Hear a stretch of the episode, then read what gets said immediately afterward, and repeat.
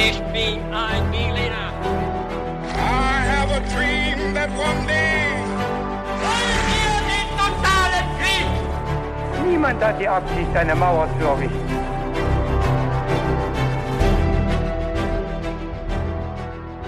Hi und herzlich willkommen zurück zu einer weiteren Folge bei His2Go. Ich bin David Und ich bin Viktor. und auch dieses Mal wird es wieder so ablaufen, dass Viktor eine Geschichte vorbereitet hat für uns alle, die ihm zuhören. Und äh, ich habe keine Ahnung, worum es dabei gehen wird. Er weiß es ganz genau, denn er hat sie aufwendig recherchiert.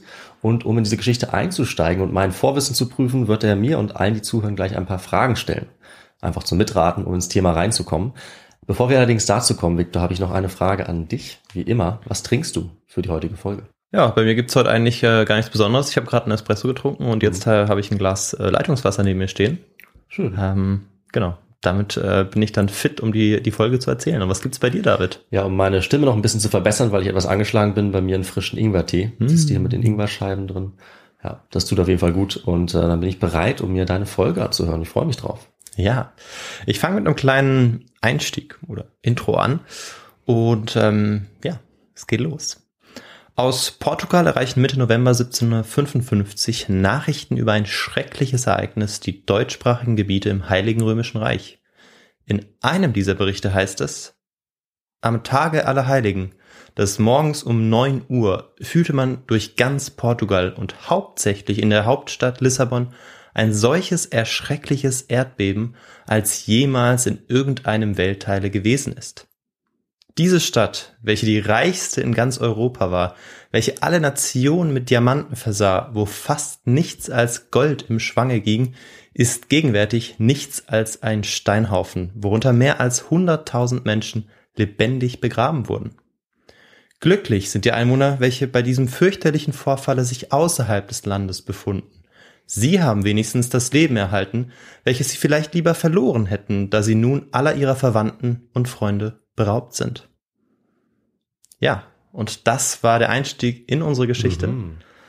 Es wird also ähm, uns nach Portugal ziehen, Mitte des Ja. 18. Jahrhunderts, und es wird um eine Naturkatastrophe gehen. Ja, davon habe ich, glaube ich, schon mal gehört. Das kommt Ja. mir bekannt vor. Und jetzt kommen wir wie immer damit zu unseren Fragen, von denen ich auch eigentlich wie immer drei habe. Ja. Und die erste lautet, die wievielt größte Stadt war Lissabon im Jahr 1755 vor dieser besagten Katastrophe? Mhm. War das A die viert, B die acht oder C die zwölf größte Stadt? Der Welt oder Europas? Die Frage. Europas, Europas. Ah, Europas, das ändert einiges, weil ich Mhm. glaube, sonst hätte es sicherlich noch ein paar größere gegeben. Ähm, ja, also sicherlich waren Paris und London größer, würde ich Mhm. mal tippen. Dann weiß ich nicht, wer's, was noch größer sein könnte, ob vielleicht Wien größer war oder so, schwer zu sagen. Ähm, ja, sagen wir mal die viertgrößte, vielleicht Mhm. war die richtig groß. Mhm. Vielleicht, ja. Sie war auf jeden Fall ähm, ja, relativ bedeutend, Hm. wie wir vielleicht schon im Intro gehört haben. Äh, mal schauen, ob es so bedeutend war. Aber wir kommen erstmal zur zweiten Frage. Welcher berühmte Protagonist spürte tausende Kilometer weiter dieses Erdbeben? War das A. Casanova, B. Goethe oder C. Shakespeare? Hm, okay. Tausende Kilometer entfernt, sagst du? Also das, äh, nee, also Shakespeare kann es äh, nicht gewesen sein, weil das ist äh, einige Jahre vorher. Richtig, richtig. Falsches Jahrhundert. Casanova weiß ich ehrlich gesagt nicht mehr Hm. und, und ich glaube, Goethe konnte hinkommen.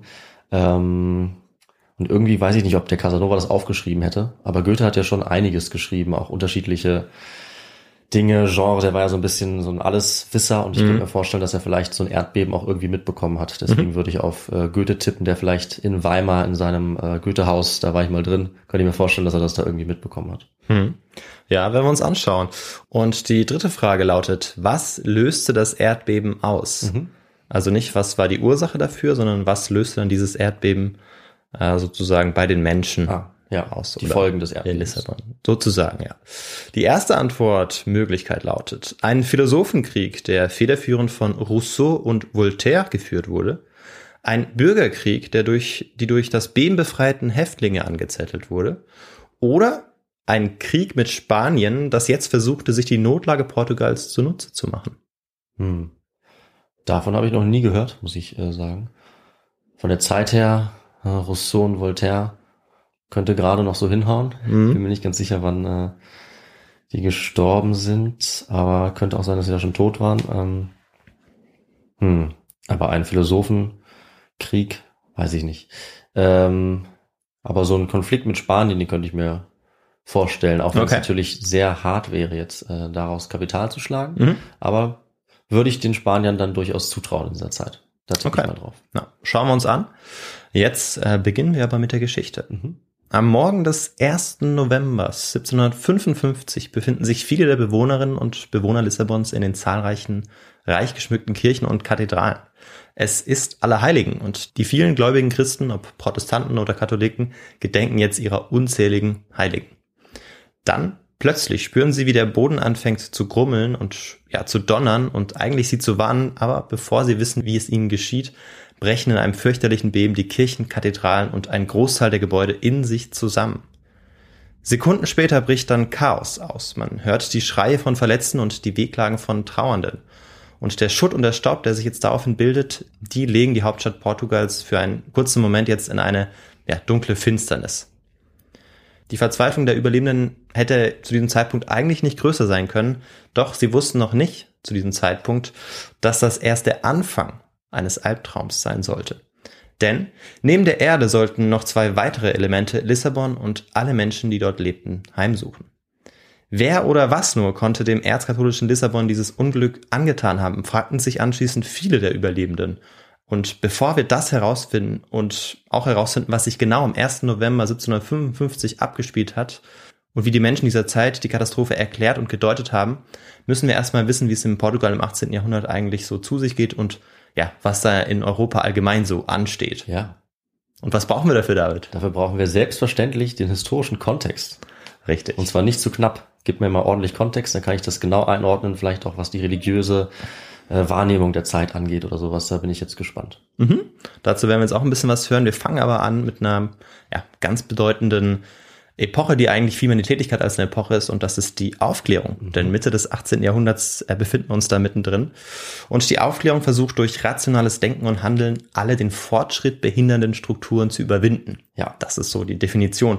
Das klingt erstmal sehr abstrakt, heißt aber konkret, dass man sich jetzt zunehmend den Naturwissenschaften zuwendet. Also unter anderem. Es gibt natürlich ganz viele unterschiedliche ähm, Handlungen, die jetzt eintreten und die das ähm, klar machen, was die Aufklärung ist. Naturphänomene werden jetzt beispielsweise durch wissenschaftliche Methoden wie ja, Beobachtungen und Versuche erklärt. Und dabei ist der Begriff Vernunft auch immer ganz wichtig ähm, zur Zeit der Aufklärung. Die Aufklärer bilden sich fort, fordern Handlungsfreiheit und damit auch Rechte und berufen sich auf ihr Potenzial oder auf das Potenzial als Mensch. Und damit einhergeht auch, dass man sich gegen blinde Habsucht und Sektengeist stellt und den wütenden Religionshass bekämpft, um für mehr Toleranz einzustehen. Und über den wütenden Religionshass haben wir ja in einer der letzten Folgen schon ähm, ja sehr viel erfahren. Das war so einer der gewaltsamen Höhepunkte eigentlich davon. Ja. Und ähm, genau, es war die, ich habe jetzt gar nicht mehr nachgeschaut, drittletzte Folge. Ähm, ja, bin mir auch nicht ganz sicher, 103 oder 104? Magdeburg. auf Äh, Magdeburg, Fall. Ja. genau. Äh, mitten im Dreißigjährigen Krieg, einer Genau. der Höhepunkte ähm, der, dieser Gewaltexzesse, die dort unter anderem durch, die, durch den Religionshass verursacht worden sind. Unter anderem, ja. Ja, und ähm, ja, diese, diese Bewegung oder eigentlich diese Tätigkeit kommt auf zu einer Zeit, wo in vielen Teilen Europas, wie in Frankreich, ein absolutistisch regierender König oder Königin herrscht, was diese Forderung beziehungsweise diese Denkmuster natürlich irgendwie ähm, ja auch sehr waghalsig erscheinen lässt. Aber bereits Anfang des 18. Jahrhunderts wird einiges davon umgesetzt. Also nicht alles natürlich, wobei die Historiker bzw. Philosophen, die sich zur Aufklärung austauschen, also bis heute, ähm, die sind sowieso der Meinung, dass die im 18. Jahrhundert angestoßene Diskussion eigentlich bis in die Gegenwart noch fortgesetzt wird, also auch noch heute. Ähm, aber Anfang des 18. Jahrhunderts ist beispielsweise die Niederlande für ihre Toleranz bekannt und England für die bürgerliche Freiheit, wo Handel und Gewerbe gedeihen kann. Im Vergleich zu anderen ähm, europäischen ja, Ländern, Reichen, Königreichen, wo das noch nicht so stark der Fall ist. Eine zentrale Figur der Aufklärung bzw. einer ihrer Vordenker ist Gottfried Wilhelm Leibniz, ein Mathematiker, Politiker, Jurist, Historiker, Philosoph und wahrscheinlich noch vieles mehr. Nicht schlecht. Ich würde das äh, bei, bei dir auf jeden Fall auch alles sagen, Victor. Ach echt, tatsächlich? Ja, oh, fühle ich mich natürlich geehrt. Klar. Ähm, und er sagte, dass jeder Mensch die Fähigkeit zur vernünftigen Lebensführung besitzt. Und dass, wenn Religion und Vernunft übereinstimmen, eine wahrhaftige Religion entsteht. Das heißt auch, dass Aufklärung in diesem Sinne also nicht per se bedeutet, dass die Vernunft die Religion ersetzt. Das ist nochmal ganz wichtig, mhm. das zu betonen, ähm, weil viele das damit gleichsetzen und sagen, ja, jetzt wird die Religion, dieses Deutungspotenzial der Religion einfach zurückgedrängt und eigentlich mhm. den richtigen Glauben gibt es nicht mehr. Das ist äh, natürlich Quatsch. Einer seiner berühmtesten Thesen ist aber eigentlich eine andere, und zwar die, dass die bestehende Welt die beste aller möglichen ist, trotz allen Übels. Leibniz ist der Auffassung, dass dort, wo Gutes ist, auch immer Übel existieren muss, weil es zur Vollkommenheit dazugehört. Mhm. Und was seine These jetzt noch äh, in Bezug auf die Katastrophe, die wir uns anschauen werden, ähm, ja, vielleicht noch für Wellen schlagen wird, das schauen wir uns auf jeden Fall später noch an. Ja. Aber da will ich noch nicht zu viel äh, vorwegnehmen. Das ist eine gute Frage. Ich bin gespannt drauf. Und vielleicht weißt du auch, David, wie man das allgemein nennt oder was der Fachbegriff dafür ist, wenn man mhm. versucht, eine Antwort auf die Frage zu finden, wie das Leiden in der Welt mit der Annahme zu vereinbaren ist, ja. dass Gott sowohl allmächtig, allwissend als auch gut ist. Victor, das ist das berühmte Theodizee-Problem in der Theologie. Also wie kann es sein, dass äh, ein eigentlich guter Gott uns ähm, das Leid antut? Wie kann man das erklären? Und das Problem ist ja, glaube ich, so nicht lösbar. Also das besteht weiter fort. Ja. Genau, ähm, und das ist eine Frage, die ähm, eigentlich eher geprägt hat, beziehungsweise er benutzt diesen Begriff eigentlich zum ersten Mal. Mhm. Ähm, wenn ich ähm, das richtig recherchiert habe, ich bin natürlich kein Theologe. Ähm, und allgemein ist es auch so, dass vor allem die Religion, ähm, auch der Katholizismus im 18. Jahrhundert in Lissabon eine überragende, alles überragende Rolle spielt. Und das zeigt sich an den äh, Bauten von Kirchen und Klöstern, die auch ähm, alle anderen Gebäude an Pracht überragen. Und es gibt wirklich äh, zahlreiche. Also ähm, in der Literatur habe ich gefunden, dass es insgesamt, wenn man auch die Klosterkirchen dazu zählt, in Lissabon über 100 äh, solcher Gotteshäuser hm. gab. Oha, ja, ist eine Menge. Ja. Und passend dazu höre ich äh, die Kirche bei dir in der Nähe läuten. Ja, wie immer, wenn wir aufnehmen, die warten drauf, freuen sich. Aber ich glaube, es ist äh, tatsächlich auf der Aufnahme nicht zu hören. Ja, ansonsten machen wir einfach weiter, weil das passt ja eigentlich ganz gut zu dieser Folge. Ja. Ähm, eine weitere Zahl untermalt auch die Bedeutung ähm, der Religion. Äh, man muss sich vorstellen, dass in einem Land, also Portugal hatte etwa drei Millionen äh, Bewohnerinnen und Bewohner, hm. dass dort schätzungsweise 200.000 Kleriker lebten. Das ist, wow, das ja. ist wirklich viel. Äh, das ja. ist eine gewaltige Anzahl. Ähm, nur um das nochmal festzumachen. Und wir kommen jetzt aber direkt zur Hauptstadt Portugals. Und das war damals wie heute Lissabon. Und Mitte des 18. Jahrhunderts leben dort etwa 275.000 Menschen. Hm. Und jetzt deckt mir auch schon die erste Frage auf. Ja, gerne. Denn damit ist sie nach London Paris und Neapel die viertgrößte Stadt der Welt. Ah, da ja. habe ich richtig geraten. Ja. Äh, nicht der Welt. Entschuldigung, Europas. Europas oh ja, natürlich. Guter, guter Einwand, weil ich denke, also mir fällt spontan China ein, da werden einige Städte mit Sicherheit größer gewesen sein als das. Mhm. Ähm, wahrscheinlich auch sonst anderswo auf der Welt noch. Aber klar, für die Zeit 275.000, nicht schlecht. Ja. Und ähm, ich war mir auch nicht sicher, was nach London Paris kommt, so wie es auch dir ging und mhm. tatsächlich Neapel. Also ja, okay. ähm, ja, wobei Wien, glaube ich, dann auch schon bald kommt. Mhm. Mhm. Ja, und obwohl die Stadt äh, von außen auch mit diesen vielen Kirchen, Kathedralen und Klöstern und dem Königspalast relativ reich und mächtig aussieht, ist dem eigentlich nur bedingt so. Denn das Gold und die Diamanten, die aus den südamerikanischen Kolonien angeschifft wurden, die ähm, sind meistens nicht im Land geblieben, sondern wurden nach England oder auch nach Hamburg weiter verschifft. Lissabon war ein wichtiger Umschlagsplatz, aber die Reichtümer verteilten sich dann eigentlich meistens auf die ausländischen Großhändler. Äh, also es waren nicht unbedingt die Einheimischen, die Portugiesen ähm, oder der König, der davon profitierte. Mhm. Ähm, wobei sie natürlich auch was vom Reichtum abbekamen, so ist es nicht. Im Jahr 1755 herrscht König Joseph I. über Portugal. Er und vor allem sein späterer Premierminister Marqués de Pombal versuchen zu dieser Zeit, das vergleichsweise rückständige Land zu reformieren. Denn das Hauptproblem der Portugiesen ist, dass sie es bis dahin immer noch nicht geschafft haben, eigene qualitativ hochwertige Industrieprodukte zu schaffen. Ah, ja. ähm, sie sind eigentlich weiterhin von ausländischen Waren abhängig. Und die Bevölkerung hat sich auch langsam daran gewöhnt, ähm, durch den Handel, durch die Kolonien, dass eigentlich ständig ausländische Waren reinkommen. Mhm. Und ähm, vor allem die Aristokratie möchte das eigentlich so beibehalten, weil sie davon profitiert. Aber insgesamt verliert das Land dadurch, ähm, beziehungsweise leidet die Wirtschaft ähm, Portugals natürlich darunter, dass sie eben keine eigenen Produkte entwickeln können, die sie dann auch exportieren können. Josef und Pompal streben jetzt Reformen an, die dieses Land unabhängiger von den ausländischen Produkten und Investitionen machen sollen. Aber Ende Oktober des Jahres 1755 steht etwas anderes vor der Tür, nämlich das Allerheiligenfest des 1. Novembers. Hm. Und wie jedes Jahr wollte José, der Erste, so wie er dort genannt wurde, und seine Familie diesen wichtigen Festtag in Lissabon feiern. Doch seine Tochter hatte sich gewünscht, den Feiertag außerhalb der Stadt zu verbringen, was Josef ihr nicht abschlagen konnte. Am 1. November, als es dann soweit ist, nach einer kurzen Morgenmesse verlässt die Familie mit ihrem Gefolge dann auch Lissabon, also die Königsfamilie, um sich in das sechs Kilometer entfernte Santa Maria de Belém zu begeben. Währenddessen, während sie sich fortbegeben von Lissabon, sind die Gotteshäuser in Lissabon noch gut gefüllt. Die gläubigen Christen gedenken allen Heiligen, so wie es seit dem Jahr 610 Brauch ist. Dann gegen 49 etwa am Vormittag nehmen sie und alle anderen Bewohnerinnen und Bewohner der Stadt ein Zittern unter ihren Füßen wahr. Später berichten sie, dass es sich wie das Knattern einer Kolonne Kutschen anhörte oder auch einen Trommelwirbel.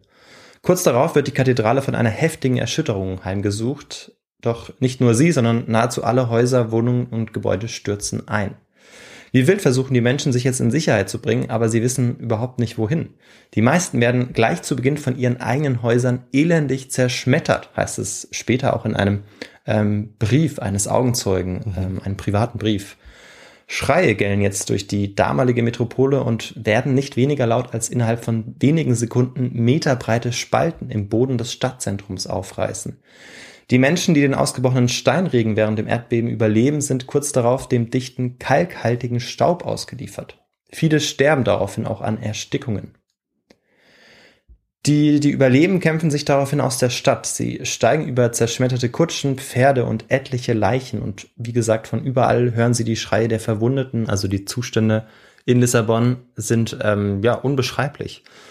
Und ähm, da vielleicht denkst du auch, dass ich jetzt ein bisschen übertreibe, aber ich habe eine Schilderung eines Augenzeugen, die das ähm, nochmal so ein bisschen verdeutlicht. Mhm, okay.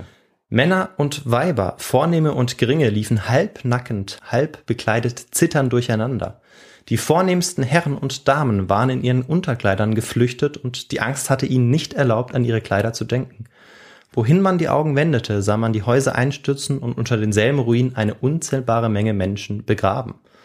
Und ähm, ja, es gibt davon eben unzählige Berichte, die dann auch noch ähm, spezifischer werden, ähm, hm. die ich jetzt teilweise auch nicht nennen werde, weil ich noch eins hätte. Ich überlege mir noch, ob ich das äh, auch noch mal kurz äh, vorlesen werde, wo man dann wirklich dieses Grauen dann vor Augen hat, mhm. ähm, das in Lissabon da am 1. November 1755 herrscht. Es ist jetzt auch so, dass teilweise die eigenen Angehörigen, Familie und Freunde sogar im Stich gelassen werden. Also in den Berichten heißt es sogar, dass teilweise die eigenen Kinder einfach zurückgelassen werden, einfach um sich selbst zu retten. Ähm, ja, eigentlich Sachen, die man sich gar nicht vorstellen kann, dass das überhaupt so gewesen ist. Hm. In wenigen Minuten, manche berichten von sechs, andere von zehn, wurden große Teile der Stadt zerstört. Aus der Stadt war jetzt im Großen und Ganzen eine einzige Ruinenlandschaft geworden. 25.000 Menschen sind gleich in den ersten Minuten der Katastrophe gestorben. Schon jetzt war es für die Bevölkerung in Lissabon ein traumatisches Ereignis, das niemand für möglich gehalten hätte. Doch das Erdbeben war erst der Auftakt. Anfang November war es auch in Lissabon relativ kalt und man musste sich ja irgendwie wärmen. Und David, was meinst du, wie tat man das am besten? Äh, mit Feuer, denke ich mal, aus jetzt vielleicht auch der Möbel, aus den, aus den Trümmern. Also alles, was man irgendwie brennbar machen konnte, wahrscheinlich. Mhm. Du hast recht. Ähm, wir sind aber jetzt sozusagen noch in diesem Katastrophen. Äh, Schema. Okay. Das heißt, ähm, dass sie sich mit Feuer wärmten, genau, das ist richtig. Das heißt, dass vor der Katastrophe, bevor das Erdbeben ausgebrochen ist, ähm, es so war, dass es teilweise viele offene Feuer gab, mit denen man sich wärmte und ähm, es auch Feuer gab in den Küchen, wo man ja die Mittagsmahlzeit vorbereitete. Äh, Feuer gab es auch in den über 100 Kirchen von Lissabon, denn am Allerheiligen Tag brannten in den Gotteshäusern ja auch unzählige Kerzen. Und als die vielen Gebäude dann, die dann häufig aus Holz auch gebaut worden waren, zusammenbrachen, fingen sie natürlich unverzüglich Feuer. Mhm. Und ein fürchterlicher Brand brach jetzt aus, nach dem Erdbeben, der die Not der Menschen jetzt weiter verschlimmerte. Lissabon muss zu diesem Zeitpunkt jetzt wirklich in einem unvorstellbar apokalyptischen Zustand gewesen sein. Und das sage ich auch deshalb, weil dann die Gemälde, die dann später entstanden sind, das wirklich gut festhalten. Also ich werde auch eins als, ähm, äh, wie sagt man da, als Cover nehmen, nicht als Cover, als, als Folgenbild, Folgenbild genau. Ja. Und ähm, das wird es auch ganz eindrücklich zeigen. Mhm. Ähm, es ist leider schwarz-weiß. Vielleicht finde ich auch noch ein anderes, ähm, aber trotzdem kann man sehen, wie, also wie dort die Zustände ähm, gewesen sein müssen, auch wenn wir natürlich keine Fotografien haben, klar. Die Flammen wurden jetzt zu allem Unglück auch noch von einem starken Wind in die ja, entlegensten Wohnbezirke verbreitet. Und ähm, wohin konnte die dezimierte Bevölkerung jetzt noch flüchten, David? Was meinst du, was wäre jetzt möglicherweise geeignet, um irgendwie noch aus der Stadt rauszukommen oder sich vor dem Feuer ja irgendwie ähm, äh, zu befreien? Äh, Wasser vermutlich. Also Fluss, Meer, vielleicht Seen, alles, was irgendwie äh, ja nicht brennen konnte. Richtig, ja. Männer, Frauen und Kinder fliehen jetzt in Richtung des Wassers. Viele von ihnen an den Fluss Tesch, von wo aus sie in das Landesinnere zu fliehen hoffen. Doch dafür mussten sie die Seeleute natürlich auch mit an Bord nehmen und die waren ja selber damit beschäftigt, sich irgendwie in Sicherheit zu bringen. Und nur die wenigsten hatten das Glück, dann auch an Bord genommen zu werden. Die anderen waren so verzweifelt, dass sie sich eigentlich schon fast ihrem Schicksal ergaben, wollten aber dabei nicht auf ihre Beichte, die letzte Ölung und Absolution verzichten. Denn ähm, Portugal, Lissabon war zu diesem Zeitpunkt auch ähm, hochkatholisch und sehr, sehr gläubig oder erzkatholisch kann man auch sagen. Und das war jetzt die Aufgabe der wenigen Priester, die überlebt hatten, weil ja vor allem die Kirchen und Kathedralen eingestürzt waren.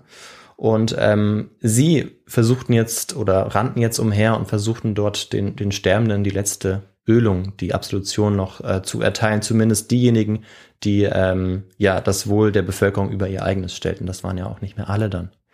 Also in Lissabon herrschte ein unvorstellbares Chaos. Ein Augenzeuge, der das Beben und das Inferno überlebt, schildert in einem Schreiben, das in Wien veröffentlicht wurde, weitere Einzelheiten. Und da lese ich auch wieder kurz vor. Ich brachte sechs ganze Stunden zu, bis ich das Haus meines Freundes erreicht hatte, das so eine Meile von Lissabon entlegen ist. Denn ich war dazu gezwungen worden, hundertmal zu rasten, weil ich über lauter eingestürzte Mauern und tote Leichname steigen musste. Beiderseits der Straßen drohte der Einfall der Häuser, wodurch ich wohl zu tausend Malen in Gefahr geriet, mein Leben zu verlieren. Ich hatte auf allen Wegen gräuliche Anblicke, Männer, Weiber und Kinder, teils sterbend, teils an ihren Gliedern gestümmelt, mit Blut und Staub bedeckt. Sie erfüllten die Luft mit entsetzlichem Geschrei und vermehrten also den unbeschreiblichen Schrecken. Also auch äh, an, an diesem Bericht eines Augenzeugen merken wir nochmal, dass wir äh, es hier wirklich mit einem ja, fürchterlichen Ereignis äh, zu tun haben, mhm. dass die Menschen jetzt zu überleben versuchen. Und ähm, die Menschen, die am Tesch kein Glück haben, die flüchten jetzt an die Küste, denn Lissabon liegt bekanntlich auch äh, an der Atlantikküste. Und die flüchten jetzt ans Meer und dort angekommen werden sie aber von einem merkwürdigen Naturschauspiel überrascht. Denn das Meer im Hafen war zurückgewichen und hatte allerlei Dinge, die auf dem Meeresboden lagen, zum Vorschein gebracht. Das ist schlecht. Ja, Schiffswracks, verlorene Ware und verborgene Truhen konnten sie jetzt sehen. Und während sich dieses Bild auch in ihre Köpfe eingravierte, sahen sie, wie sich am Horizont eine Wassermasse auftürmte und Meter um Meter gewann. 40 Minuten nach dem Beben um 10.20 Uhr brach die dritte und damit auch letzte Naturkatastrophe über Lissabon ein. Eine bis zu 15 Meter hohe Flutwelle riss die Menschen, die am Hafen Zuflucht gesucht hatten, mit sich. Und über den Fluss Tesch rollte die Riesenwelle noch 200 Meter stadteinwärts. Der Trost, dass dadurch einige Brände gelöscht werden konnten, ist bei den Schäden, die die Welle angerichtet hat, natürlich relativ schwach. Denn als das Wasser sich kurz darauf wieder zurückzieht, kommt eine neue Spur der Verwüstung zum Vorschein. Insbesondere der so wichtige Hafen ist anschließend kaum wiederzuerkennen. Jetzt aber ist die Katastrophe, das Ereignis des Erdbebens von Lissabon, wie man es nennt, zu Ende erzählt. Also jetzt ist es fertig tatsächlich, jetzt kommt auch keine mehr dazu. Und ähm, das heißt auch für uns, dass es jetzt Zeit wird, eine Bilanz zu ziehen, bevor wir uns anschauen, wie die Menschen mit der Katastrophe umgegangen sind. Das gewaltige Erdbeben, der anschließende Brand und der Tsunami hat Lissabon innerhalb von 40 Minuten zerstört. 30 bis 100.000 der 275.000 Einwohner Lissabons und der umliegenden Dörfer und Kleinstädte fallen diesen Naturgewalten zum Opfer. Es ist eine der verheerendsten Naturkatastrophen der europäischen Geschichte. 85 Prozent aller Gebäude waren größtenteils durch das Beben, aber auch durch das anschließende Feuer und die Wassermassen zerstört worden. Experten werden die Schäden später auf fast 60 Prozent von Portugals Bruttoinlandsprodukt schätzen. Hm. Und zu den Gebäuden, die zerstört worden sind, zählen auch die berühmten königlichen Paläste und Bibliotheken. Und das ist für uns heute auch noch schlimm, vor allem für uns Historiker, denn mit dem königlichen Palast und mit der riesigen Stadtbibliothek mit über 70.000 wichtigen Büchern und Malereien ähm, sind natürlich auch wichtige Dokumente verloren gegangen. Und unwiederbringlich verloren gegangen. Und darunter waren auch die Aufzeichnungen von den Expeditionen von äh, Vasco da Gama oder die Malereien von Tizian, Rubens und Correggio. Mhm. Und dazu kam, dass insgesamt auch fast alle Kirchenbauten von Lissabon zerstört worden waren. Noch heute können wir im Stadtzentrum Lissabons einer dieser Ruinen bestaunen, und zwar die Klosterkirche Convento do Carmo. Zur Erinnerung an das Beben wurde sie in ihrem ruinösen Zustand beibehalten. Also heute noch sieht man eben, wie ähm, sozusagen noch die Steine aufeinander liegen und das Gewölbe äh, teilweise auch noch da ist, aber die komplette Decke, alles was aus Holz war, ist runtergekommen, Ja. ist abgebrannt. Ja, ähm, genau, und als Erinnerung, als Denkmal hat man das noch so erhalten. Ähm, da gibt's auch ganz eindrückliche Bilder dazu, die wir dann auch auf unseren Social Media äh, Kanälen oder auf der Website dann verlinken ja, können. Unbedingt. Aber es hat auch einen Stadtteil gegeben, das größtenteils verschont geblieben ist. Und zwar die Alfama, das Rotlichtviertel Lissabons. Und wieso gerade das sollten sich die vielen fassungslosen Erzkatholiken jetzt fragen.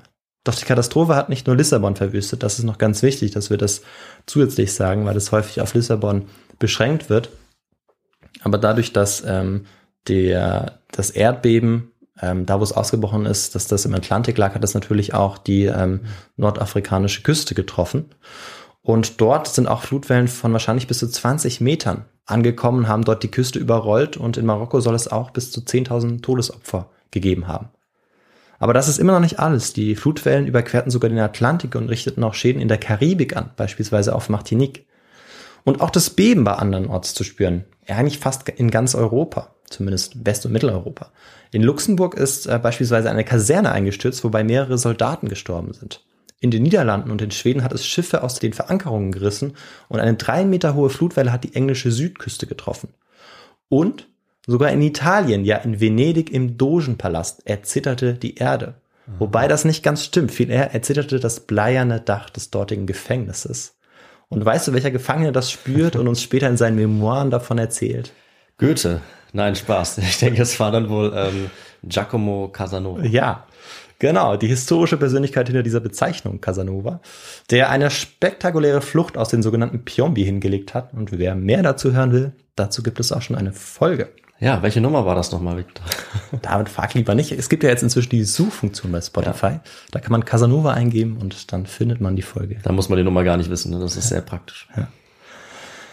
Aber jetzt gehen wir wieder zurück nach Lissabon, wo fast alle Menschen ihr Heim, ihr Hab und Gut, ja, einfach alles verloren haben. Und in einem solchen Moment schlägt eigentlich die Stunde eines großen Herrschers, oder David? Eigentlich schon, ja. Ja. Äh, und das war bestimmt auch so, oder? Ähm, ja, des Herrschers jetzt eben nicht unbedingt. Hm. Äh, so wie ich es ja auch formuliert habe, war das zu erwarten, denn Josef sollte äh, von diesem Ereignis auch ziemlich traumatisiert sein. Äh, aber zunächst einmal hatte er, hatte er und seine Familie auch dank seiner Tochter die Katastrophe unbeschadet überstanden. Sie konnten also noch rechtzeitig flüchten. Aber aus dem sechs Kilometer entfernten Ort, wo sie dann waren, ähm, konnten sie natürlich auch, das war eben äh, auf einer Anhöhe gelegen, natürlich beobachten und sehen, was sich dort abgespielt hat. Und sie haben das Beben natürlich auch gespürt. Ähm, ganz klar. Und ähm, das hat dann bei ihm so einen Schock ausgelöst, dass er ähm, von da an eine unkontrollierbare Angst entwickelt hat, sich innerhalb von vier festen Wänden aufzuhalten. Und diese Klaustrophobie, die wird er bis zu seinem Tod auch nicht mehr ablegen können. Also ein anderer übernimmt jetzt das Katastrophenmanagement, weil äh, der König ist äh, dazu eigentlich kaum noch in der Lage. Ähm, wobei das nicht heißt, dass er jetzt ähm, zum Regieren unfähig wird. Also ähm, er bringt die Reform weiter ähm, auf den Weg, ähm, kümmert sich aber eigentlich vor allem um die Architektur ähm, dann später auch. Aber jetzt ist es erstmal ein anderer, der das übernimmt. Das ist sein Premierminister, der Marquis von Pombal, der diesen Namen und Titel erst später bekommen sollte, aber ich nenne ihn jetzt auch äh, der Einfachheit halber von vornherein so. Mhm. Pragmatisch geht er jetzt an diese Herkulesaufgabe heran, was äh, durch folgenden Ausspruch, der ihm zugeschrieben wird, auch klar wird. Er sagt nämlich, oder er soll gesagt haben, und nun beerdigt die Toten und ernährt die Lebenden. Das heißt, er macht sich unverzüglich daran, äh, die Rettungs- und anschließend die Wiederaufbaumaßnahmen zu organisieren. Äh, Für die mehr als 100.000 Obdachlosen wird eine Zeltstadt aus Stöcken errichtet, damit sie nicht mehr unter freiem Himmel schlafen müssen. Er sorgt dafür, dass sie mit Wasser und Lebensmittel versorgt werden und um das sicherzustellen, verwehrt er mit Lebensmittel beladenen Schiffen auch die Ausfahrt. Das heißt, die werden im Hafen festgehalten. Gleichzeitig setzt Pompal die Armee ein, um die Brände zu löschen, die immer noch auch tagelang danach noch wüten und auch die Straßen von den Trümmern zu befreien. Die abertausenden Leichen lässt er verbrennen oder im Meer versinken, um Epidemien ja, zu vermeiden. Der Aufschrei der Kirche ist groß, ähm, aber eben gegen, gegen Pombal, der sich da wirklich pragmatisch durchsetzt, äh, kommen sie gar nicht an, beziehungsweise sie finden dann auch eine Vereinbarung, beziehungsweise die Kirche ist dann damit einverstanden, sie hat gar keine Wahl. Mhm. Er geht auch gegen die sich ausbreitende Anarchie vor, denn hunderte von Verbrecher wüten ähm, zeitweise in Lissabon, wobei einige von ihnen entflohene Häftlinge sind, die sich aus den zertrümmerten Gefängnissen befreien konnten und jetzt plündern, morden und vergewaltigen. Die Verbrecher werden aber gefangen und dann ohne Prozess an den Galgen gestellt und an prominenten Stellen in der Stadt hingerichtet. 34 solcher Hinrichtungen werden durchgeführt. Ein Bürgerkrieg bricht also nicht aus. Mhm. Mit äh, diesem äußerst brutalen Vorgehen bringt der Premierminister das Problem erstmal unter Kontrolle. Doch bald schon macht sich ein weiteres breit. Die Flüchtlingsströme aus der Stadt heraus werden immer größer und nicht kleiner, wie er es hofft. Niemanden hält es mehr in der Hauptstadt. Die meisten haben ja auch fast alles verloren. Die Frage ist natürlich, wie eine Stadt auch wieder aufgebaut werden soll, die Hauptstadt, wenn äh, dort keine Menschen mehr sind. Ja. Dann wird es natürlich schwierig. Und äh, David, hast du jetzt eine Idee, wie man dagegen vorgehen kann, um das ähm, zu vermeiden? Ich kann mir eigentlich nur vorstellen, den Leuten zu verbieten, also die Stadt zu verlassen. Äh, aber ähm, nee, eine richtig gute Idee habe ich nicht, ehrlich gesagt. Ja. Also wenn du jetzt der Premierminister wärst, dann würdest du sagen. Dann würde ich sagen, ähm, keiner geht mehr raus kann bitte jemand anderes der Premierminister sein? Mir fällt nichts ein. Du, du hättest dann den König Josef gespielt. Ja, genau, das würde viel besser passen, ja. ja. Ja, aber du hast recht, ja. Die portugiesische Armee riegelt jetzt die gesamte Stadt ab. Oh, ja. Äh, also man muss sich das vorstellen. Man ähm, überlebt drei Naturkatastrophen oder drei Katastrophen, mhm. ähm, hat Angehörige verloren, hat alles verloren und darf dann nicht mal mehr irgendwo raus aus der Stadt gehen, sondern muss in diesem, ja, in dieser Stadt bleiben, wo es teilweise auch noch brennt, wo überall Schutt liegt. Ähm, ja, also unvorstellbar. Aber auch die einzige Möglichkeit, dass äh, die Stadt auch wieder schnell aufbauen zu können. Hm. Weil ähm, die Gefahr sonst da ist, dass das ein Trümmerhaufen bleibt, so wie es bei anderen Städten ja gewesen ist und nie wieder was dort aufgebaut wird. Mhm. Ohne Erlaubnis darf also niemand mehr äh, aus der Stadt heraus und jetzt werden auch alle Handwerker eingezogen und sie sollen den Wiederaufbau der neuen Stadt übernehmen. Trotz dieser Maßnahmen gelingt es aber insgesamt der Hälfte aller Überlebenden aus der Stadt zu flüchten. In Briefen erzählen sie Angehörigen und Freundinnen und Freunden in ganz Europa, was ihnen gerade widerfahren ist. Über Expressboten gelangen die ersten Nachrichten erst nach Madrid und dann nach Paris, wo die ersten Briefe am 18. November eintreffen. Ähm, einfach damit man sich vorstellen kann, wie lang das damals doch auch noch dauert. Ja. Was trotzdem eben sehr schnell ist für die damalige Zeit, aber dass es nicht so ist, dass man ähm, ja, dass man eben wie heute die Information immer parat hat. Ja, über zwei Wochen. Äh, ja. Bisschen später gibt's ja dann mal Telegrafen, ne, dann wäre das schon äh, deutlich schneller gegangen, aber das ja. gibt's äh, da glaube ich noch nicht zu der Zeit. Nee, gibt's noch nicht, genau. Kommt dann Ende des oder Mitte des 19. Jahrhunderts mhm. erstmals auf. Und von dort aus werden sie dann nach London und auch Hamburg übermittelt, also diese Briefe, diese Nachrichten und, und in diesen Gegenden ist man dann auch schriftlich darüber informiert, was eigentlich so passiert ist, weil man hat ja die geologischen Ausläufe des Erdbebens auch selber erlebt, wusste ja. aber natürlich nicht, was der Ursprung, was der Grund dafür war.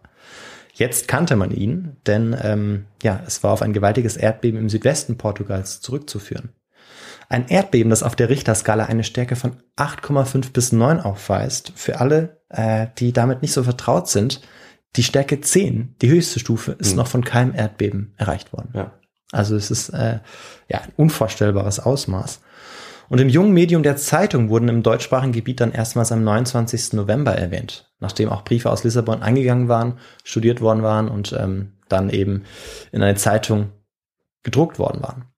Auch in London Paris, Wien und anderen großen Städten drucken jetzt die Zeitungen ab, was sich am 1. November 1755 in Lissabon abgespielt hat. Dazu gehören beispielsweise die Gazette de France, die Whitehall Evening Post oder der hamburgische unparteiische Korrespondent. Sie berichten aber nicht nur vom Erdbeben, sondern halten die einheimische Bevölkerung auch auf dem Laufenden, wie die Wiederaufbaumaßnahmen vonstatten gehen. Und das ist eigentlich ein Novum zu dieser Zeit, dass man ähm, am Laufenden gehalten wird, wie eigentlich etwas, was tausende Kilometer weiter passiert, ähm, so vonstatten geht. Und unter anderem auch deshalb hat ähm, Goethe wahrscheinlich, äh, der zu dem Zeitpunkt des äh, Erdbebens sechs Jahre alt war, später geschrieben, oh dass vielleicht der Dämon des Schreckens zu keiner Zeit so schnell und so mächtig seine Schauer über die Erde verbreitet hat. Oh. Außerdem hatte man ja auch im Ausland, vor allem in Hamburg und Lissabon, großes Interesse an dem Standort Lissabon, weil der Hafen ja ein wichtiger Umschlagplatz war für den Handel, für die Waren und vor allem für das Gold und die Diamanten aus Südamerika. Auch deshalb und weil Portugal alleine den Wiederaufbau gar nicht hätte stemmen können, unterstützen sie jetzt das portugiesische Königreich. Sie stellen großzügige finanzielle Mittel zur Verfügung, schicken Bauholz, Ziegel, Steine, Werkzeuge und Lebensmittel wie beispielsweise Pürkelfleisch, Zwieback, Weizen, Butter oder Reis. Ah ja, das ist spannend. Das hätte ich nicht gedacht, dass humanitäre Hilfsleistungen auch dann äh, Mitte des 18. Jahrhunderts schon äh, so gut organisiert sind von außerhalb. Ja, und äh, wirklich äh, eigentlich von überall her, auch ähm, mhm. vom spanischen Konkurrenten, mit dem man nicht immer die beste Beziehung hatte eigentlich, Aha, die Geschichte okay. gezeigt hat. Selbst ähm, von dort hat man Unterstützung bekommen. Mhm. Viele haben diese Unterstützung auch ähm, gegeben, natürlich aus Eigeninteresse, weil sie auch wollten, dass der Hafen, dass dieser Umschlagplatz wieder ja. funktioniert, damit sie dann auch äh, wieder an ihre Waren kommen. Und ähm, die Waren sind jetzt auch das Stichwort, denn die mussten ja jetzt auch verteilt werden in Lissabon. Und das hat Pompal den Priestern und Mönchen überlassen. Und ähm, das hat tatsächlich manchmal dazu geführt, dass manche Frauen und Männer sich dann als Geistliche verkleidet haben, um die Lebensmittel auch für den eigenen Bedarf ah, abzuzweigen. Klar. Ähm, aber größtenteils hat das äh, eigentlich ganz gut funktioniert. Vor allem durch die pragmatische und zielstrebige Organisation dieser Aufräumarbeiten. Und ähm, ja, nach einem Jahr ist deshalb auch die Stadt von dem Schutt schon freigeräumt und bereit für den Wiederaufbau. Und unter Mithilfe eines europäischen Architektenteams mit Ausnahme von Frankreich, deren Hilfe man nicht annehmen will, um die verbündeten Engländer nicht zu verärgern, werden dann neue Viertel ja eine neue Stadt wird geplant. Also man muss sich wirklich vorstellen, dass eigentlich Hilfe von fast überall angeboten wurde. Mhm. Ähm, man aber schauen musste, weil die Portugiesen ähm, in einem, einem, engen Austausch mit den Engländern waren, auch ein Bündnis hatten ähm, und deshalb die Engländer nicht verärgern wollten, indem sie jetzt auch die Hilfe aus Frankreich annehmen. Aber ähm, zu diesem Zeitpunkt war es so, dass nahezu von überall äh, die Unterstützung ähm, eigentlich sehr groß war. Ja. Und ähm, bei den neuen Gebäuden ist es jetzt natürlich wichtig, also jetzt wird die Stadt geplant, neue Gebäude sollen errichtet werden, dass sie erdbebensicher sind, also einsturzsicher. Und äh, das muss natürlich auch getestet werden. Und David, weißt du, wie man sowas am besten testen kann? Da damals. habe ich äh, damals wie heute ehrlich gesagt keine Ahnung. Ja. Ähm, ich fand die Methode eigentlich ganz interessant, ähm, denn damals wurde es so gemacht, dass man die Erdbebentauglichkeit der Häuser so getestet hat, dass man Holzmodelle gebaut hat, also wie so ähm, ja eigentlich schon Hausmodelle aus Holz. Und um diese Modelle hat man dann Soldaten marschieren lassen. Mhm. Und dadurch sollte getestet werden, ob die späteren Gebäude auch äh, Erschütterungen standhalten konnten. Okay, und naja, weißt du, wie äh, aussagekräftig das ist, weil auch wenn die Soldaten sicherlich ein bisschen Schwingung erzeugen. Weiß ich nicht, ob das eine 8,5 auf der Richterskala ist. Ja, ich glaube, dadurch, dass die Modelle ein bisschen kleiner waren, ähm, mhm. haben sie dann, haben sie dadurch das so ein bisschen versucht auszugleichen, okay. dass dann die Auswirkungen vielleicht größer sind, als wenn man da jetzt ein ganzes Haus hinstellt. Aber wie das Verfahren genau war, dazu weiß ich leider nicht genug. Ja. Ähm, aber sie mussten auf jeden Fall kein so Erdbeben mehr äh, erdulden. Und äh, wenn vielleicht noch mal eins kommt, sind sie auch vielleicht besser vorbereitet. Ja, Ne, die werden sich ja schon überlegt haben. Also meistens äh, machen die Leute das ja nicht, äh, also machen sie es mit, mit Hintergedanken und, und, und sind äh, da effizienter, als man denkt. Also wahrscheinlich mhm. ist das mit den Soldaten doch besser, als es jetzt auf den ersten äh, Eindruck irgendwie wirkt. Ja, ich denke, heute würde man das wahrscheinlich mit 3D-Konstruktionen nachstellen. Hm, das, ähm, das, war damals allerdings noch nicht möglich und deshalb ist das für uns vielleicht eine primitive Art, aber es wird quasi versucht, eine wissenschaftliche Methode anzuwenden, um mhm. zu schauen, äh, wie man Gebäude erdbebensicher machen kann. Und außerdem berücksichtigt der Marquess de Pompal die Erfahrungen der Überlebenden, um die Stadt auch zu planen. Das heißt, dass er einen Fragenkatalog mit 13 Fragen erstellt, auf die die Überlebenden antworten sollen. Sieben Fragen beziehen sich direkt auf das Erdbeben, die anderen sechs sind dazu da, die statistischen Angaben zu erheben, wie Einwohnerzahl oder Versorgung mit Lebensmitteln. Und zu den ersten sieben Fragen gehören beispielsweise Fragen auch nach der Dauer des Erdbebens, der Anzahl der Nachbeben und zu den verursachten Schäden. Und die Antworten der knapp 900 ausgefüllten Fragebögen sind uns noch heute erhalten und liegen im Nationalarchiv von Portugal. Und durch dieses systematische Vorgehen wird dieser Moment auch eigentlich als Vorläufer der modernen Seismologie angesehen. Also dadurch, dass man versucht, die Häuser erdbebensicher zu machen, dass man schaut, wie, was passiert eigentlich ähm, oder was sind, was sind die Ursachen, aber vor allem, was sind die Auswirkungen des Erdbebens, ähm, ist es so, dass eben die Wissenschaftlerinnen und Wissenschaftler, die in diesem Bereich tätig sind, sagen, das ist sozusagen einer der Vorläufer der, dieser Wissenschaft, der Seismologie, in der es eben um die Erdbebenforschung geht. Ja, richtig. ja. Aber auch die historische Katastrophenforschung sieht im Umgang mit dem Erdbeben von Lissabon ähm, einen ganz wichtigen Moment, denn ähm, für sie ist das eigentlich die Keimzelle des modernen Katastrophenmanagements. Mhm. Also wir merken, dieses Erdbeben von Lissabon ist, ähm, was die Katastrophenforschung angeht und die Seismologie und wahrscheinlich auch noch andere Wissenschaften angeht, ein ganz wichtiger ähm, Ausgangspunkt für viele Entwicklungen, die dann ähm, ja, weitergeführt werden. Ja, spannend. Ja. Und mit Hilfe der Fragen, die auch auf statistische Angaben ähm, abzielten, konnte er planen, wo welche Einrichtungen, wo welches Wohnhaus, wo welche Straße denn äh, platziert werden sollte. Das heißt also, es wurde eine Stadt auf dem Reißbrett entworfen. Und das neu errichtete Stadtzentrum Lissabons, die Baixa Pompalina, ist heute eine der großen Touristenattraktionen der Stadt. Spricht man vielleicht auch anders aus? Ich war noch nicht dort. Ich weiß es auch nicht leider. Ähm, aber hätte mal Lust, äh, auf jeden Fall dorthin zu gehen. Ich finde, wenn man sich mit den Dingen befasst, dann hat man auch immer Lust, dahin zu reisen. ja, Wer weiß, vielleicht wird es noch dazu kommen. die große His-to-Go-Tour äh, ist noch nicht angekündigt, aber wäre schön, ne? Ja. Aber es gibt auch Gegner des Wiederaufbaus. Einige Katholiken, unter ihnen der Jesuitenpater Gabriel Malagritz, die sehen das Erdbeben als Strafgericht Gottes. Und der Wiederaufbau und die Rückkehr zur Normalität würden diese Strafe verhöhnen. Andere wiederum beschwören den Tag des jüngsten Gerichts und machen Jagd auf alle, die unkatholisch aussehen. Beispielsweise vereinzelt Engländer, die mit Gewalt dann dazu gezwungen werden, das Kreuz zu küssen, die ja Anglikaner sind. Ja. Die Konkurrenzfraktion der Protestanten gibt aber den Katholiken teilweise auch Schuld, die ähm, sagen, dass Gott sie mit dem Beben bestrafen will. Vor allem im anglikanischen England ist diese Interpretation sehr beliebt, oder diese Deutung. Mit dem Zeitgeist der Aufklärung, also einer Zeit, wo der Mensch dazu erzogen werden sollte, glücklich zu sein, war ein essentieller Bestandteil, dass man seiner Umwelt, dass man der Natur vertrauen konnte und sie für verlässlich hielt. Leibniz These, dass man in der besten aller Welten lebte, kennzeichnete dieses Bewusstsein eigentlich ganz gut. Doch nach dieser entsetzlichen Katastrophe war das Vertrauen, das man in die Natur gehabt hatte, jetzt erschüttert. Und jetzt haben sich vor allem die ähm, Aufklärer, aber eigentlich alle Menschen oder viele Menschen gefragt, wie kann ein allmächtiger und gütiger Gott ein so gewaltiges Unglück wie das Erdbeben von Lissabon zulassen?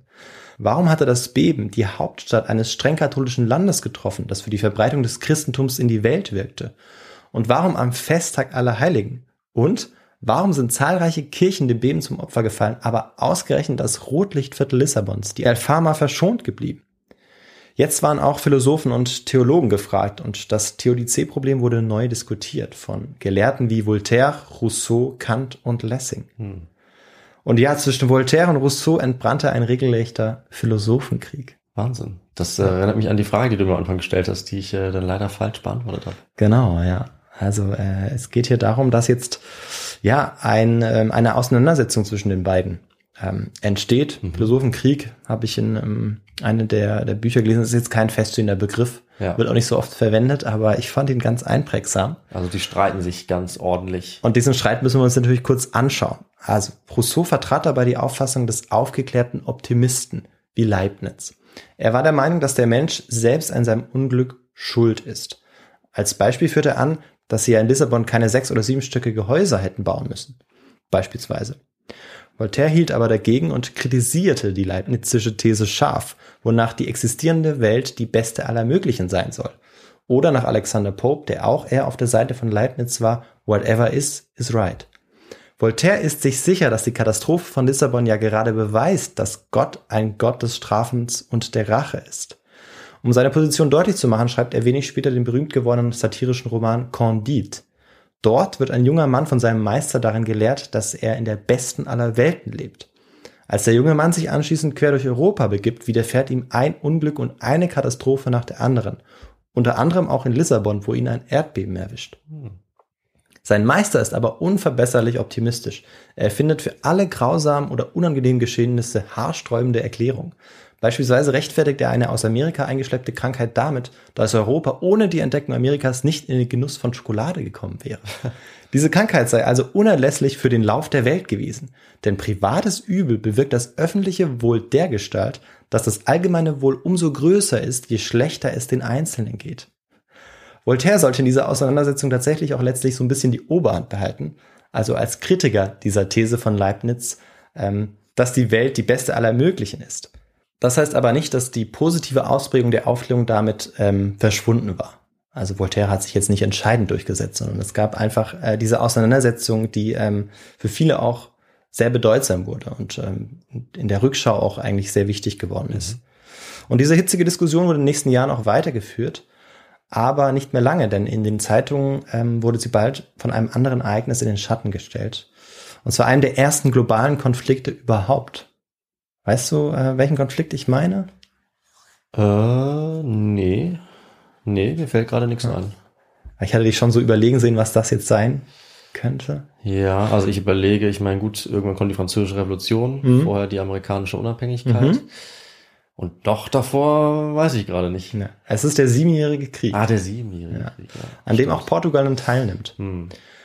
In Lissabon ist es so, dass man sich in den Folgejahren vor allem dank Pompal von den Schäden erholen kann und die Stadt wird innerhalb von relativ kurzer Zeit wieder aufgebaut. Also wann man sagen kann, dass die Stadt wieder zu 100% aufgebaut war, dazu habe ich jetzt keine genauen Jahreszahlen gefunden, aber das ging relativ ähm, schnell vonstatten. Mhm.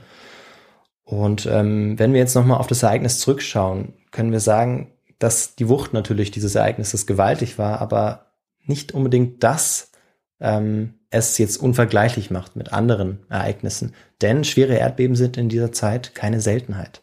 Also 1693 kommen in Sizilien mehr als 60.000 Menschen bei einem Beben um, 1727 im Iran sogar über 77.000 Menschen. Es ist eigentlich vielmehr die mediale Rezeption, die dieses Ereignis so einzigartig macht. Denn nie zuvor war man wahrscheinlich über einen so großen Raum, über eine Naturkatastrophe so detailreich informiert gewesen.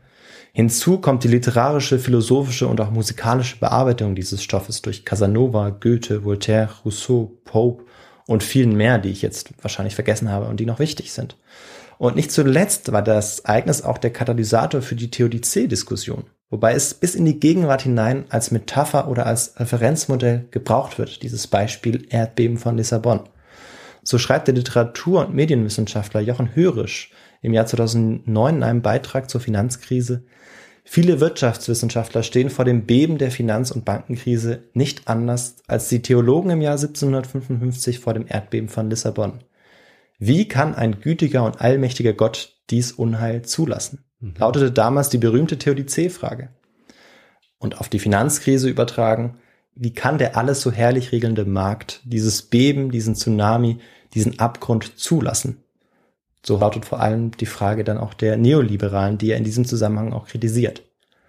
Ja, und weil das Erdbeben von Lissabon und der Umgang damit auf so vielen unterschiedlichen Ebenen ein Ausgangspunkt oder ein Katalysator war, spricht manch einer bei ihr auch von der Mutter aller Naturkatastrophen. Oh, okay. Und ähm, damit will ich die Folge auch beenden mit äh, ja, diesem, diesem Begriff, dieser Bezeichnung Ja. Mutter aller Naturkatastrophen, ähm, ja, den ich vielleicht auch in den Titel übernehmen werde. Okay, mit einem richtigen dramatischen Paukenschlag. Finde ich gut, das ist immer gut geeignet. Dann sage ich vielen Dank äh, für die Geschichte, für die Recherche.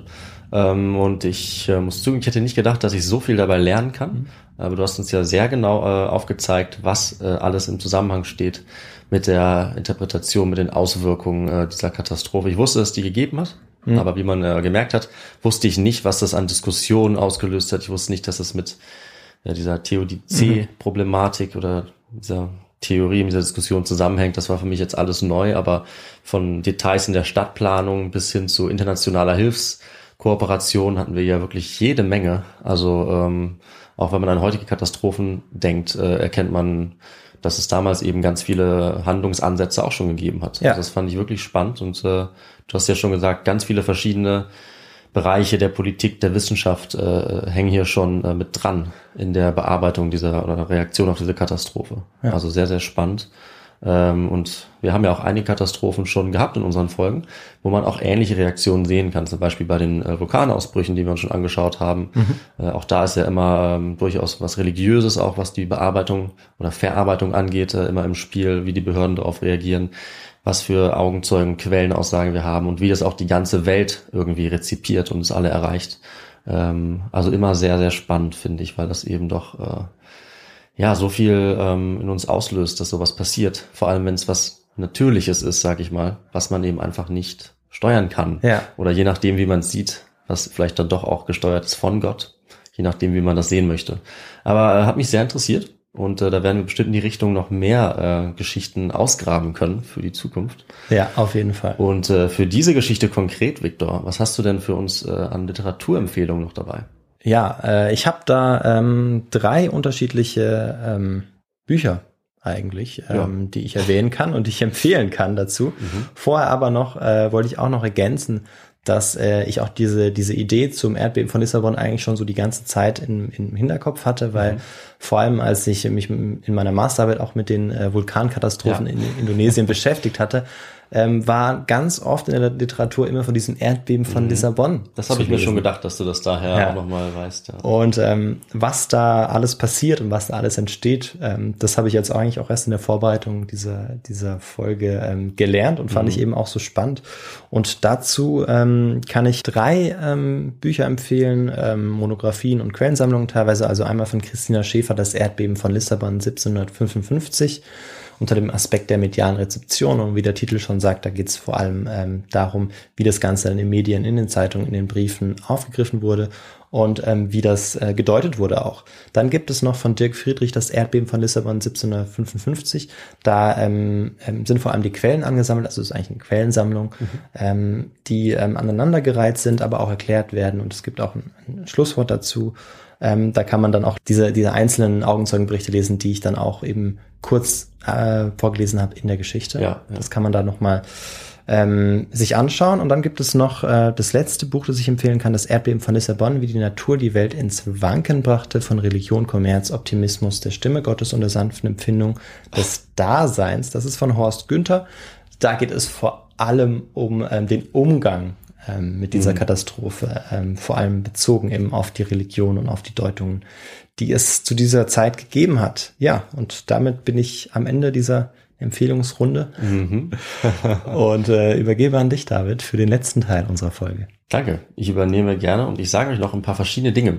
Äh, angefangen damit, was ihr tun könnt, wenn ihr uns ein bisschen unterstützen wollt, wenn euch diese Folge gefallen hat und auch unsere anderen Folgen hoffentlich, dann könnt ihr uns natürlich gerne jederzeit schreiben. Ähm, wir freuen uns über jedes Feedback, weil uns das total motiviert und wir wollen uns auch bedanken, jedes Mal. Vielen Dank für all eure Nachrichten und eure Spenden, die uns erreicht haben in letzter Zeit. Ihr könnt uns natürlich sehr gerne auch ähm, konstruktive Kritik schreiben, Vorschläge, Neuerungen, natürlich auch Themen.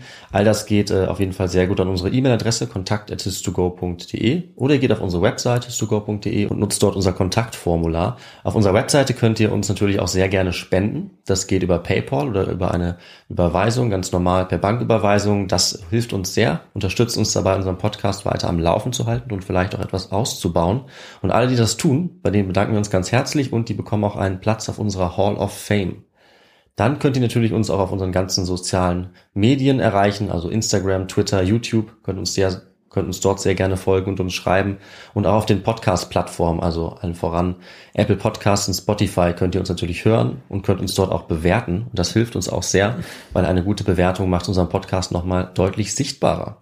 Und äh, dann würde ich sagen, Viktor, sind wir hier am Ende mit unserer äh, Sammlung an Literatur und an äh, Empfehlungen und äh, an, an Dankesbekundungen. Und ich würde sagen, in zehn Tagen wird es die nächste Folge zu hören geben. Und witzigerweise äh, wissen wir auch schon, äh, welches Thema es dann gibt. Das mhm. kann, jetzt kann ich mir verraten, wir haben die Folgen ja irgendwie verkehrt rum aufgenommen.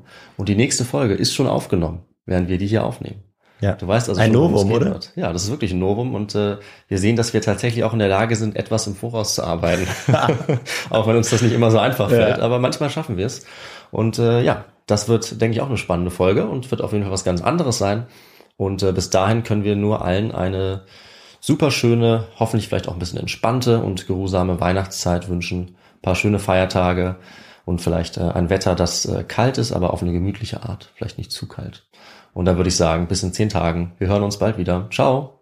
Tschüss, macht's gut.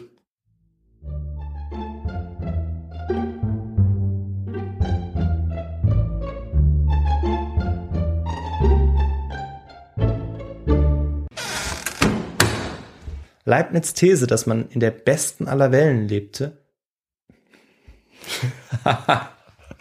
die beste aller Welle. Da meint er wohl, Folge. Da meint er wohl den Song, das ist die perfekte Welle. Hi, I'm Kara Berry, host of Everyone's Business But Mine, and I am an all-inclusive addict. Enter Club Med, the best all-inclusive for you and your family. With resorts worldwide, from their family flagship resort, Club Med Punta Cana, to their only mountain resort in Canada, Club Med Quebec, they have everything you need to relax. With their 20 plus sports activities, wellness programs, you can dine on delicious cuisine and make memories with your family. So book your next getaway with Club Med. Visit clubmed.us or call 1 800 Club Med or your travel advisor. Spring? Is that you? Warmer temps mean new Allbirds styles. Meet the Super Light Collection, the lightest ever shoes from Allbirds, now in fresh colors. These must have travel shoes have a lighter than air feel and barely their fit that made them the most packable shoes ever. That means more comfort and less baggage. Try the super light tree runner with a cushy foam midsole and breathable eucalyptus fiber upper. Plus, they're comfy right out of the box. So, what can you do in a super light shoe? What can't you do is the better question. And because they're super packable, the real question is where are you taking them? Experience how Allbirds redefines comfort. Visit allbirds.com and use code SUPER24 for a free pair of socks with a purchase of $48 or more. That's A L L B I R D S.com. Code SUPER24.